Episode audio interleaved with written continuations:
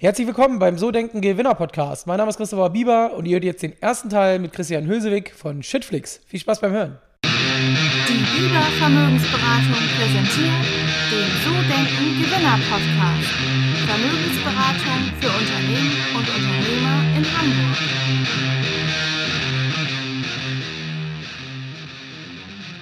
Also, herzlich willkommen zum So Denken Gewinner Podcast. Mein Name ist Christopher Bieber und heute haben wir wieder ein Interview. Heute mit jemandem, der sich gedacht hat, ich revolutioniere mal so ein bisschen das Baugewerbe und äh, dann auch noch prominente Unterstützung sich ins Boot geholt hat. Und ich begrüße heute ganz herzlich bei mir Christian Hösewig von Shitflix. Schön, dass du da bist, Christian. Ja, besten Dank. Christian, ähm, der eine oder andere, der hat vielleicht, äh, ich sag mal, euren Promi, die Sophia äh, Tomalla im äh, Fernsehen oder irgendwie im, im, in der Werbeanzeige schon gesehen, aber diejenigen, die jetzt mit dem Begriff Shitflix nichts anfangen können oder mit deinem Namen, magst du so ein bisschen erzählen, was ihr genau macht und wer du bist? Klar, gerne. Also äh, Shitflix ganz einfach, wir sind nie ein Einkaufsportal oder eine Logistikdrehscheibe für Sandschotter und Kies. Also das muss man sich vorstellen wie so ein ja, eigentlich ist es ein Preisvergleichsportal wie so ein Check24 für die gängigsten Baumaterialien der Welt. Und das ist eben ein Sandschott und Kies. Davon werden 15 Milliarden Tonnen im Jahr äh, auf diesem Planeten abgebaut. Das ist ein unendlich großes Geschäft.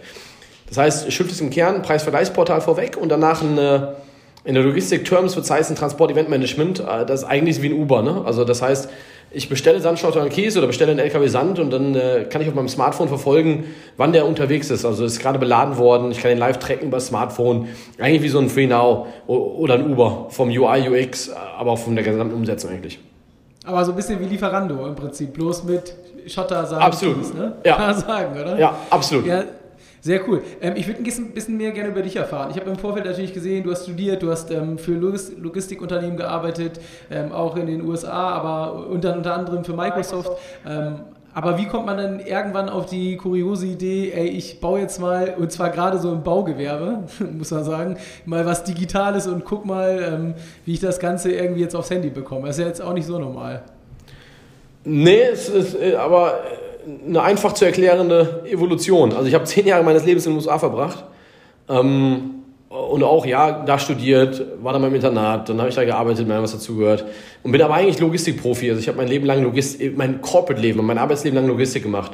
Ähm, zuletzt halt bei Microsoft die letzten drei Jahre weltweit äh, die Xbox und Surface und so weiter verschickt. Also nicht ich persönlich, sondern mit einer Organisation aus Seattle heraus. Ähm, haben wir so, ja, Microsoft unterschätzt man immer. Microsoft macht also man denkt ja, das ist eine Software-Company, aber die machen 16 Milliarden Hardware-Umsatz im Jahr. 200 Millionen Devices, also das sind Xboxen, die Controller und so weiter, gehen durch die Supply Chain. Dafür war ich verantwortlich. Und äh, klar, in der Zeit haben mich viele Startups angesprochen. Also es gibt viele Logistik-Startups heute im B2B-Bereich. Ich sage ja immer, das ist jetzt the decade of B2B-Startups. Ähm, warum ist the decade of B2B-Startups? Weil wir uns im privaten Leben, in unserem B2C-Leben so dran gewöhnt haben an diese geilen UI, UX bei Uber, bei FreeNow, bei Lieferando, ähm, weil es einfach unendlich einfach und convenient ist. Und da gewöhnt man sich in den USA natürlich auch gerne dran. Also wenn man in den USA lebt, Uber, an jeder Ecke steht die Kiste, springt da gerade rein, es ist einfach convenient. Ja? Und dann gibt es viele Startups, die in diesem B2B-Bereich jetzt, jetzt starten, gerade im Logistikbereich. Und viele haben mit mir Kontakt aufgenommen zu meiner Microsoft-Zeit, weil natürlich jeder irgendwie einen Pilot machen wollte mit Microsoft. Ja? Und, äh, aber ein Logistik-Startup gründen ist echt krass, weil du trittst halt an gegen die DHLs, die Schenkers und die kühlen Nagels dieser Welt. Also gegen wirklich etablierte Konzerne, die weltweit in der Logistik helfen können, die dir halt als, äh, als Unternehmer oder in, meinem Fall als, als äh, Supply Chain Verantwortlicher in jedem Hafen oder Flughafen dieser Welt irgendwie zur Seite stehen. Und äh, das Know-how, was wir in der Logistik haben, also diese Prozesse, die man in, in, in Großlogistiken hat, die wiederum dann zu digitalisieren und einfach ein bisschen schicker zu machen. Ne? Das ist eigentlich, das haben die viele dieser Startups zum Ziel gesetzt und wir auch. Der einzige Unterschied ist, dass wir uns entschieden haben, das nicht als Competitor zu einem DHL, zu einem Schenker und einem kühlen Nagel zu machen, weil das halt etablierte Global Player sind, sondern wir machen das mal in einer ganz anderen Branche, machen es in der Sandstotter- und Kiesbranche. Warum? Weil da ein unendlich fragmentierter Markt ist, viele antiquierte Prozesse. Also man muss ehrlich sagen, wir haben uns einfach einen Markt ausgesucht, der viel, viel einfacher ist, aber haben das gleiche Skillset genommen und das übertragen. Ja? Ähm, jetzt ähm, habe ich nur inhaltlich auch noch so ein paar Fragen. Ich habe selbst schon gebaut, ähm, habe äh, oder viele von meinen Kunden kommen so aus dem Gartenlandschaftsbau, auch so aus dem Baugewerbe. Also ich habe auch mit, ich sag mal, vielen von diesen Geschäftsführern, Inhabern zu tun. Und wenn ich mir jetzt so vorstelle, dass die digital mit einer App arbeiten sollen, also in der Praxis ist es ja oft so, dass man, weiß ich nicht, auf ein Angebot schon zwei, drei Tage wartet, wenn was rausgehen muss, dann wird das irgendwie in einer Word-Datei gebaut und äh, dann, wenn man einen richtig guten hat, dann wandelt er das noch in eine PDF um. Also jetzt gerade so bei kleineren Firmen irgendwie, wo dann auch die Frau irgendwie die Abrechnung macht. Ähm, jetzt, äh, wie, wie habt ihr das, seid ihr das angegangen? Weil du musst ja wahrscheinlich erstmal die Überzeugungsarbeit bei den, bei den Firmen leisten, dass das irgendwie auch digital abbildbar ist, das Ganze, und dass sie da einen Mehrwert von haben. Zu den Prozessen, die, vielleicht, die sie vielleicht schon 30 Jahre kennen. Ne? Absolut, ich meine, die Herausforderung ist auf, auf zwei Seiten. Also wir haben eigentlich drei Player auf der Plattform drauf sind. Das eine sind die Kunden, die du gerade beschrieben hast. Die anderen beiden sind aber die Lieferanten und Spediteure. Und das ist wie bei Lieferando auch. Und das eine ist ja, dass der Kunde es cool findet, bei Lieferando zu bestellen. Das andere ist aber, die Pizzeria oder die Sushi-Buden müssen es auch cool finden, über Lieferando auszuliefern. Ne? Beziehungsweise irgendwie erstmal ihr, ähm, ihre Karte online zu stellen und digital verfügbar zu machen. Und so ist es natürlich bei uns auch. Das heißt, bevor wir in der Region attraktiv sind für den Kunden, müssen wir erstmal sämtliche Partner haben. Also alle, die Sandschotter und Kies verkaufen. Plus eine Speditionsabdeckung. Wir haben machen so ein Same Day Four Hours, also das heißt immer innerhalb von vier Business Hours liefern wir und das garantieren wir dem Kunden. Das heißt, wir brauchen eine wahnsinnige Speditionsabdeckung. Das heißt, nach anderthalb Jahren in Business haben wir heute, also anderthalb Jahren wirklich in, mit der Plattform im Markt tätig, ja, haben wir heute 1500 Spediteure, also 1500 Spediteure. Im Schnitt haben die so acht LKWs, also man kann sagen, wir greifen heute digital auf 12.000 LKWs zurück, die Sandstadt und Kies liefern können und äh, weit über 1000 ähm, Lieferanten, also Erzeugung, Erzeuger, gewinnende Betriebe. Ähm, und die Überzeugungsarbeit für uns war natürlich als erstes, mussten wir Leute davon überzeugen, Hersteller davon überzeugen, mitzumachen, ohne dass wir Volumen hatten. Das ist immer dieses Henne-Ei-Problem, das hast du erst. Hast du, also wir hatten halt kein Volumen und daher beschissene Preise und beschissene Preise, weil wir kein Volumen haben. Und da muss man irgendwie durch, einmal durchstechen. Ne? Das ist eigentlich die größte Herausforderung vorweg, ist erstmal erste Partner gewinnen, wo man nichts hat, außer eine App.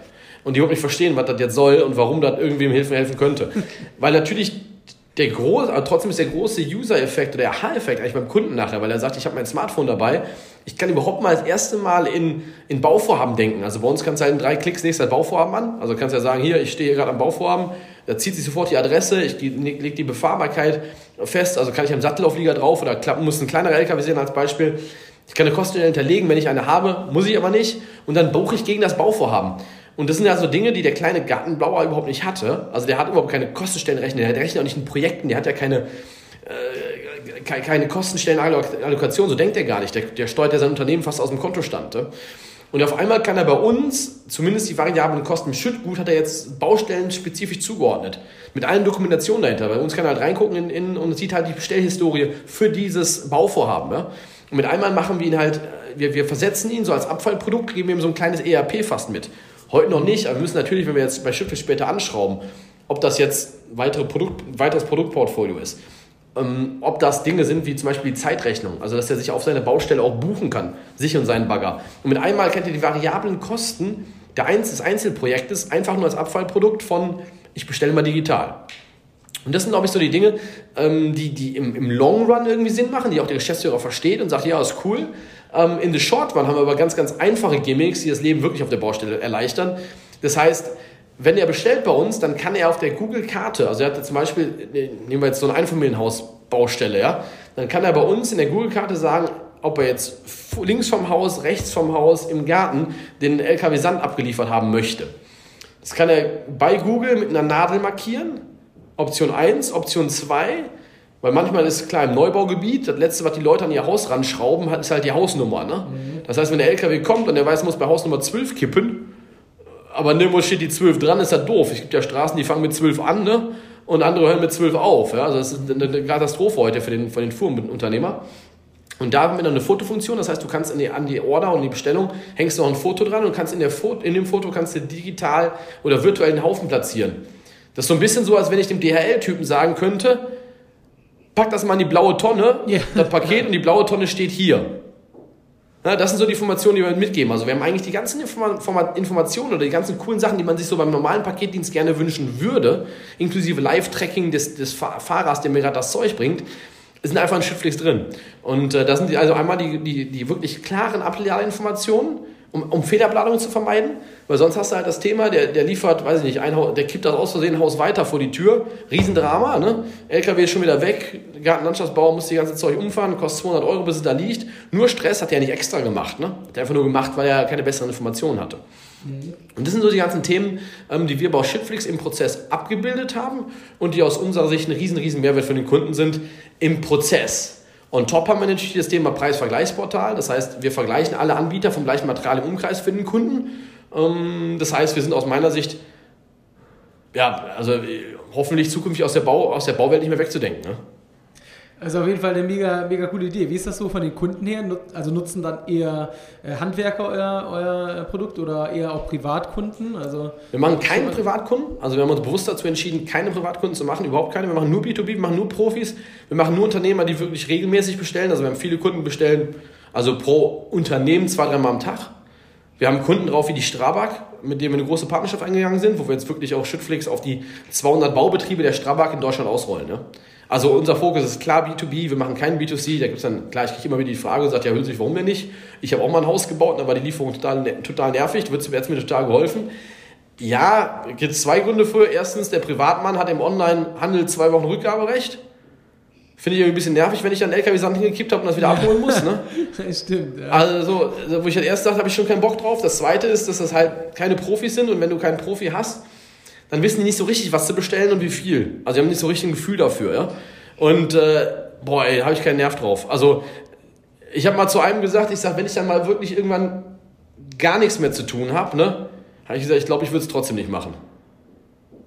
Okay, ah, kann, ich, kann ich verstehen. Ist auf jeden Fall in dem Bereich ein bisschen schwierig. Ich kenne das selber. Ich habe auch schon ein Haus gebaut und wenn man dann äh, irgendwie gefragt wird, wie viel Kubikmeter und so weiter, das ist dann halt manchmal als Laie, wenn man das halt nicht kennt. Ne? Ja, fängt ja schnell mit an. Ist das feste oder lose Masse, ne?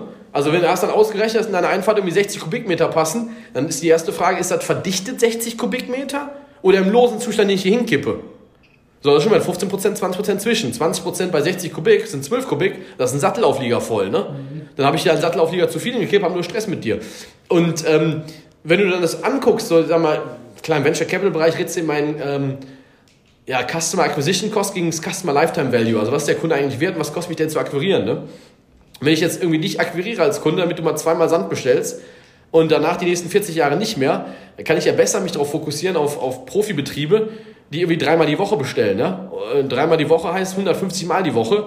Ähm, mit einem Kunden, ähm, der als Profi weniger Ärger bereitet, im Verhältnis zu einem B2C-Kunden, der zwei LKWs im Leben bestellt. Ja? Das stimmt.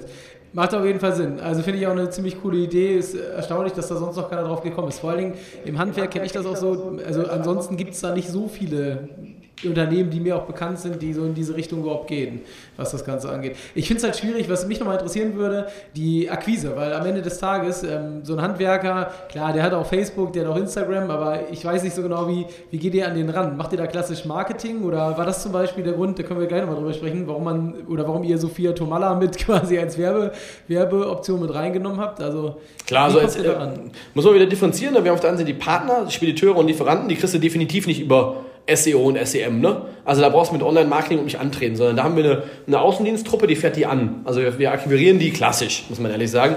Klappt aber sehr gut, weil ich meine, unser, wir müssen keinen vollumfänglichen digitalen Vertriebsprozess der, also für die Plattform Schrittpflicht zur Partnerakquise haben. Das brauchen wir gar nicht.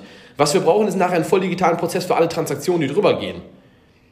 Ne? Also vorher die Kundenakquise, puh, wie auch immer der Kunde zu uns findet, wie wir ihn überzeugt kriegen, dass das jetzt sinnvoll für ihn ist. Das ist natürlich im Bau ist immer noch viel ja, es ist halt Gesicht, ne? Das heißt, ich fahre dahin, erkläre das und dann ist halt immer die Angst, ähm, das ist ja immer so die Herausforderung beim Kunden. Eigentlich sind es zwei. Das eine ist das Vertrauen, dass das mit dieser App auch funktioniert. Also weißt du, beim Taxi bestellst du einen Free Now, wenn das eine Viertelstunde nicht da ist, ist jetzt kein Beinbruch, ja. Aber wenn ich bei Schüttflix vier LKW Sand für morgen bestelle, weil das ist irgendwie mein Futter, mit dem ich morgen arbeite, wenn das nicht kommt, habe ich ein Thema. Da stehen nicht meine Leute rum und äh, nur weil ich gedacht habe, die App kann das, die App kann das noch gar nicht, ne? Das heißt, dieses, dieses Thema Trust ist, eine, ist ein Riesenteil. Um, ähm, und das kann man am besten aufbauen, wenn man einfach mal hinfährt, den Leuten das erklärt und sagt, pass auf, wenn es nicht funktioniert, rufst du mich an. Hier ist meine Telefonnummer, ich kümmere mich immer drum. Um, das ist einfach, um diesen Trust-Level zu haben. Ja? Äh, das zweite ist Technology Adaption. Und, und da hast du vollkommen recht, klar, jetzt, jetzt rennen im Bau nicht alles Early Adapters rum. Ne? Also wenn es um Technologie geht. Da sind natürlich viele Leute dabei, die äh, ja, dem erstmal skeptisch gegenüberstehen.